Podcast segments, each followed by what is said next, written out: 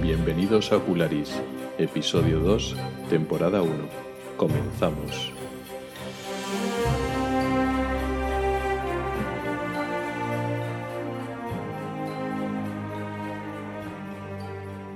Hola a todos y bienvenidos al podcast de Ocularis sobre salud visual y oftalmología.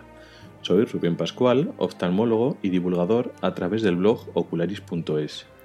En el episodio de hoy quiero hablar sobre el sistema óptico. Este tema no es como en el episodio anterior de un síntoma concreto o de unos consejos prácticos para nuestra vida diaria, sino que quiero que profundicemos en el conocimiento de cómo funciona nuestro, nuestro ojo. Eso nos va a abrir las puertas a que en futuros episodios hablemos de lo que llamamos defectos de graduación o de refracción, como la miopía, el astigmatismo, etc. Pero antes tenemos que entender un poquito cómo funciona esto del sistema óptico. ¿Y a qué me estoy refiriendo? Pues a que nuestro ojo utiliza un fenómeno físico llamado refracción. Eh, y los tejidos que hacen uso de esa refracción o está relacionado con ese fenómeno óptico que pasa en nuestro ojo se llama efectivamente así sistema, sistema óptico de, dentro del ojo humano que no es específico del, ojo humano, ¿no? Eh, lo comparten todos los animales que tienen lo que llamamos ojo en cámara. ¿Qué es eso del ojo en cámara? Bueno, pues eh, eh, muchos animales tienen ojos, lógicamente, pero llamamos ojos a un grupo, un abanico grande de órganos que tienen en común que mm, son sensores de, luz pero no todos los ojos de todos los animales son iguales. De hecho, la evolución ha dado a diferentes animales diferentes tipos de ojos. Tenemos desde los ojos simples, que llamamos ocelos, que no dan una imagen, sino eh, informan de presencia o ausencia de, luz. Luego hay ojos, mm, evolución de estos ojos simples, que eh, informan del movimiento, informa de eh, la luz polarizada o de la dirección de la luz. Y luego después hay ojos más eh, avanzados que sí que dan una imagen más completa. Tenemos los ojos compuestos, los llamados ojos compuestos de muchos invertebrados, pues como, como los insectos, por ejemplo. Pero mm, nosotros vamos a hablar de el ojo en cámara, que es el que tienen la mayoría de los vertebrados de, eh, superiores o, grandes y en concreto pues los mamíferos, las aves, etc. El ojo en cámara se llama así porque eh, como órgano tiene una cavidad interna, vamos a decir hueca, bueno, realmente no es que esté vacía, está eh, rellena de un medio transparente y a través de esa cavidad interna se crea una imagen virtual del exterior. Eh, para entender cómo funciona nuestro ojo, en nuestro ojo en cámara, podemos eh, separar los tejidos del ojo en tres componentes. Tenemos, por una parte, una superficie que convierte la luz en información biológica, que se llama retina. Luego después tenemos un sistema óptico que crea una imagen que está en el exterior hacia la retina. O sea, proyecta una imagen de lo que hay en el exterior, una imagen virtual, y la plasma la proyecta en la retina, que es lo que llamamos sistema óptico y es de lo que vamos a hablar hoy. Y eh, por último, tenemos otros tejidos que serían auxiliares para alguna de estas dos funciones anteriores. Serían tejidos de sostén o que permiten, o por una parte, que trabaje la retina y por otra parte, que trabaje ese sistema óptico. Bueno, para, entender cómo, funciona nuestro sistema óptico, vamos a intentar buscar un ejemplo eh, que podemos mm, practicar nosotros eh, y luego después haremos el paralelismo de ese experimento con lo que pasa dentro del ojo. Entonces vamos a intentar proyectar una imagen virtual en una superficie. Hemos dicho que dentro del ojo tenemos una retina. Bien, pues nosotros vamos a utilizar como retina, nuestra retina ahora va a ser una mesa. Vamos a suponer que tenemos una mesa pues, en el comedor, en la cocina, con una superficie lisa y, y esa superficie vamos a intentar proyectar una imagen. La, imagen exterior, por ejemplo, eh, vamos a elegir, si es, una, si es una mesa que tenemos en casa, pues eh, la luz que tengamos encima. Si tenemos un fluorescente alargado, pues esa luz, o si tenemos focos, o la lámpara que tengamos. Vamos a ver cómo podemos eh, proyectar la imagen de esa luz en, eh, en, la mesa. Realmente cuando hacemos la luz y miramos la mesa, mm, si la mesa es opaca y no es un espejo, no se proyecta la imagen. Es, la, lámpara se ilumina, la, mesa se ilumina de forma difusa por la lámpara, pero la, lámpara no la vemos reflejada en la, en la mesa. ¿no? Esto es así porque eh, una fuente emisora de luz, como, pues, como una luz artificial o cualquier luz natural, eh, sale la luz en todas las direcciones. De hecho, cada punto concreto de la lámpara que emite luz la emite en todas las direcciones, con lo cual cada punto de la mesa está iluminado por todos los puntos iluminados, luminosos de la, lámpara a la vez, con lo cual no hay imagen, hay una iluminación difusa. Vale. Vamos a suponer, eh, para simplificar, que en vez de tener una, un fluorescente, una lámpara grande, tenemos dos focos de luz. Así entendemos dos puntos de luz diferentes, ¿no? Eh, ¿Cuál es el truque que vamos a utilizar? ¿Cómo podemos proyectar esos dos puntos de luz, esos dos focos en la mesa? Bueno, pues lo que tenemos que buscar es una lupa. Una lupa que, bueno, eh, antes, antes había, más en casa, ahora igual se compra menos. Pero eh, si, por ejemplo, cogemos cualquier tipo de lupa de aumento, tanto las de cristal tradicionales como ahora venden unas lupas de, plástico que se usa pues, para ver en aumento, si cogemos la lupa, la ponemos eh, encima de la mesa de forma paralela a ella y vamos jugando un poquito con la distancia, vamos a ver que poco a poco la lámpara o los focos, lo que, lo que tenemos de iluminación, efectivamente se empiezan a proyectar en la mesa. Este experimento funciona bien, sobre todo si tenemos una iluminación indirecta ambiental baja y la luz de arriba es suficientemente potente. Si eso es así y jugamos un poquito con las distancias, poco a poco se forman la imagen. En el caso de que tengamos dos focos, pues aparecen dos focos de luz. ¿Y eso, pues, por qué ocurre? Pues decíamos antes que eh, cada foco eh, eh, emite rayos de luz, emite fotones, rayos de luz que son divergentes, o sea, salen en todas las direcciones, ¿no? Vale. Pues lo que hace la, la lupa, la lupa es una lente convergente. Es una lente que lo que hace es cambiar la dirección de los rayos de luz. Eso de cambiar la dirección de los rayos de luz es lo que se llama refracción, que es el, efecto físico que comentábamos antes que vamos a utilizar. Cambia la dirección de tal forma que los rayos que son divergentes se hacen convergentes. Es decir, en vez de, digamos, separarse, pues esos rayos que se estaban separando, pues al pasar por la lupa, convergen, se van acercando.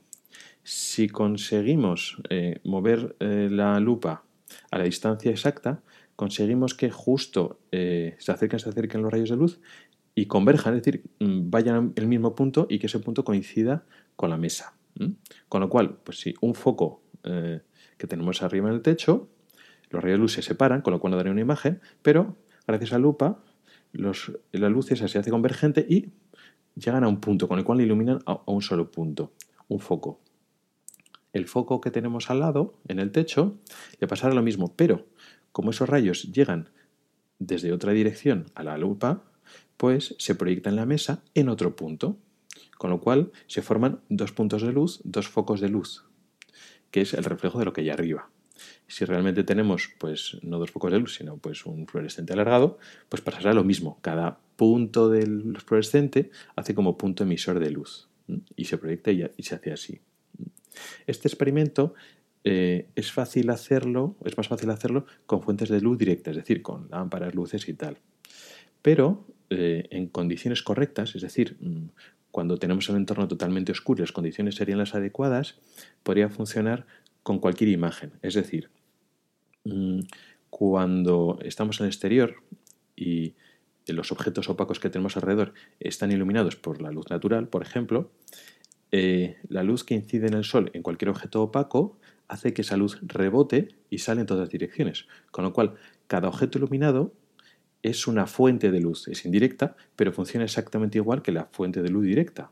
Con lo cual, el efecto físico este de que los rayos divergen de cada punto y a través de una lupa los convergen, funcionaría exactamente igual. Para el experimento es mucho más fácil utilizar una fuente de luz más luminosa, como, como la luz del techo, pero esto podría servir con una cámara oscura, con un entorno adecuado, para eh, proyectar cualquier imagen. Y este es un poco el principio físico que usa nuestro ojo. Es decir, eh, como si tuviéramos una lupa dentro, muy, muy parecido. Una lupa es lo que llamamos lente convergente, también lente positiva. Es convergente porque hace converger los rayos de luz. Los rayos que llegan divergentes los hace convergentes y tiene la característica de que es capaz de formar imágenes sobre una superficie. Eso siempre que la superficie esté en la distancia adecuada. Nosotros, en el ojo, tenemos una lente. Bueno, mejor dicho, tenemos dos lentes. Lo que pasa es que está una detrás de otra y están puestas como una detrás de otra, en paralelo. Y entonces eh, es como si tuviéramos una. Los efectos se suman. Al poner una detrás de otra, es como, si es como si tuviéramos una sola, pero más potente, con la potencia suma de las dos, más o menos. Es una simplificación porque, bueno, la distancia de las lentes afecta, pero bueno, a efectos prácticos es como si tuviéramos una lente o dos lentes que valen por una. Esas dos lentes son, se llaman así, la córnea y el cristalino. De las dos, la más potente es la córnea. La córnea eh, es una parte del ojo, lógicamente transparente, porque es una, como si fuera una lupa, una lente tiene que ser transparente, y está en la parte delantera del ojo. Lo que pasa es que eh, somos poco conscientes de su existencia, porque como es transparente, pues no, la vemos. la córnea está por delante del iris. Y el iris sí que lo conocemos y lo sabemos. Cuando miramos a la gente a los ojos y le vemos el iris, esa parte de color, realmente estamos viendo el iris a través de la córnea. Lo que pasa es que como la córnea es transparente, pues eh, pasa desapercibida. Decíamos que la córnea es la lente más potente, pero es una lente fija, es decir, eh, tiene siempre la misma capacidad de cambiar la dirección, tiene el mismo poder refractivo o poder dióptrico. Es decir, la, potencia de las lentes se mide en dioptrías, bueno, pues siempre tiene las mismas dioptrías. La lente que tenemos un poco por detrás, apenas 2-3 milímetros detrás, eh, se llama cristalino. El cristalino es una lente ya interna, no forma parte de la superficie del ojo, no está en contacto con el exterior, digamos que está más protegida, y es comparativamente menos potente, o sea, tiene menos dioptrías. Eh, puede parecer que es menos importante que es secundaria, pero tiene una característica fundamental que ya hablaremos en futuros podcasts, que es que tiene la capacidad de cambiar su potencia, su poder. Em, el cristalino puede cambiar de forma. Cuanto más curva es una lente de estas, más potencia tiene. Y en este caso el cristalino es capaz de cambiar su curvatura, con lo cual es capaz de aumentar su potencia. Ya veremos que eso tiene una importancia clave en unos defectos de graduación, pues como la vista cansada o la hipermetropía. Pero bueno, eso ya, ya hablaremos. En cualquier caso, tenemos eh, la córnea y el cristalino. Esos son eh, los elementos fundamentales del sistema óptico del ojo. Pero hay otro elemento fundamental, no un tejido mm, como estos, sino una distancia, un concepto. Antes, cuando hemos hecho el experimento ese de la mesa y la lupa, eh, no hemos conseguido una imagen buena de la lámpara en la mesa a la primera. Hemos tenido que colocar la lupa eh, bien y jugar un poco con las distancias. Cuando hemos encontrado la distancia adecuada, pues ha salido imagen más o menos nítida. Si no atinamos, la imagen sale como, como borrosa, desenfocada. Y esto es lo, fundamental. Es decir, tiene que haber una distancia concreta en la el cual la imagen virtual esta se forma. Si no, no se forma bien. Se forma pues, algo parecido, pero es de peor calidad. Si tenemos dos lupas y hacemos el experimento, dos lupas de diferente potencia, eh, y hacemos el experimento ahí en la mesa jugando con las distancias, veremos que para una potencia ponemos una distancia, para otra potencia ponemos otra distancia.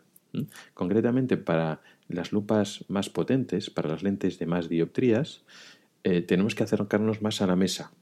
Eh, con eso, la distancia de enfoque, por decirlo así, el punto focal, que se llamará que, que realmente se llama así, pues es, mejor.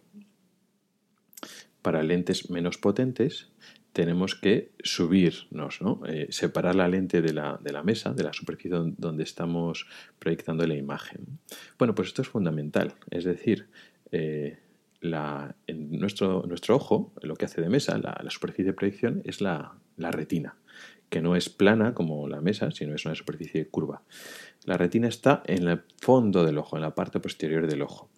Digamos que las lentes están en la parte delantera ¿eh? La córnea concretamente delante del todo y el cristalino, bueno, pues un par de, milímetros por detrás, pero bueno, todavía lo consideramos la parte anterior del ojo.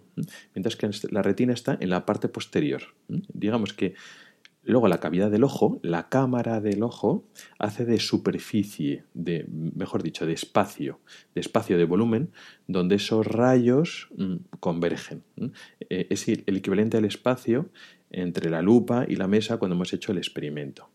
Bueno, pues tienen que estar perfectamente coordinados la potencia de nuestras lentes, de la córnea y el cristalino, con esa distancia.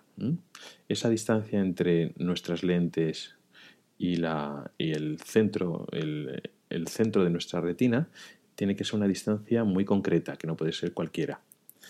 Eh, esa distancia, concretamente entre el vértice de la córnea y el centro de la retina, pues varía entre 22, 23, 24 milímetros, una cosa así, en ojos, mm, digamos, adultos normales que no necesitan gafas. Si esa distancia eh, varía o no es proporcional a, la, curvatura, a la potencia de las lentes, pues la imagen no se formará nítida. Con lo cual, eh, a lo largo de nuestro crecimiento, durante nuestra infancia y adolescencia, hay un proceso de acompasamiento o de coordinación entre la potencia y la curvatura de las lentes y el tamaño del ojo, el crecimiento del ojo, eh, lo que llamamos longitud axial, que es esa distancia en milímetros desde la parte posterior del ojo, donde está la retina, hasta eh, la parte delantera donde está la, donde está la córnea. ¿Qué pasa si esa distancia no es la correcta? Se produce un desenfoque. Eh, eso que ahora conocemos menos con las lentes, con las fotografías modernas, con las cámaras fotográficas, tanto las compactas como la de los móviles, tiene un enfoque automático. Pero bueno, por ejemplo, con las lentes, mejor, mejor dicho, con las cámaras eh, reflex, con, que tiene el enfoque manual, pues eh, con eso podemos experimentar, porque el concepto es el mismo. Estamos jugando con, el enfoque, con esa potencia de las lentes, o con, mejor dicho, con la distancia entre las lentes y la superficie de proyectar, ¿no? O la película o el sensor en el caso de las cámaras o nuestra retina en el caso del ojo. Si esa distancia la vamos jugando y no es la exacta, tenemos una imagen desenfocada.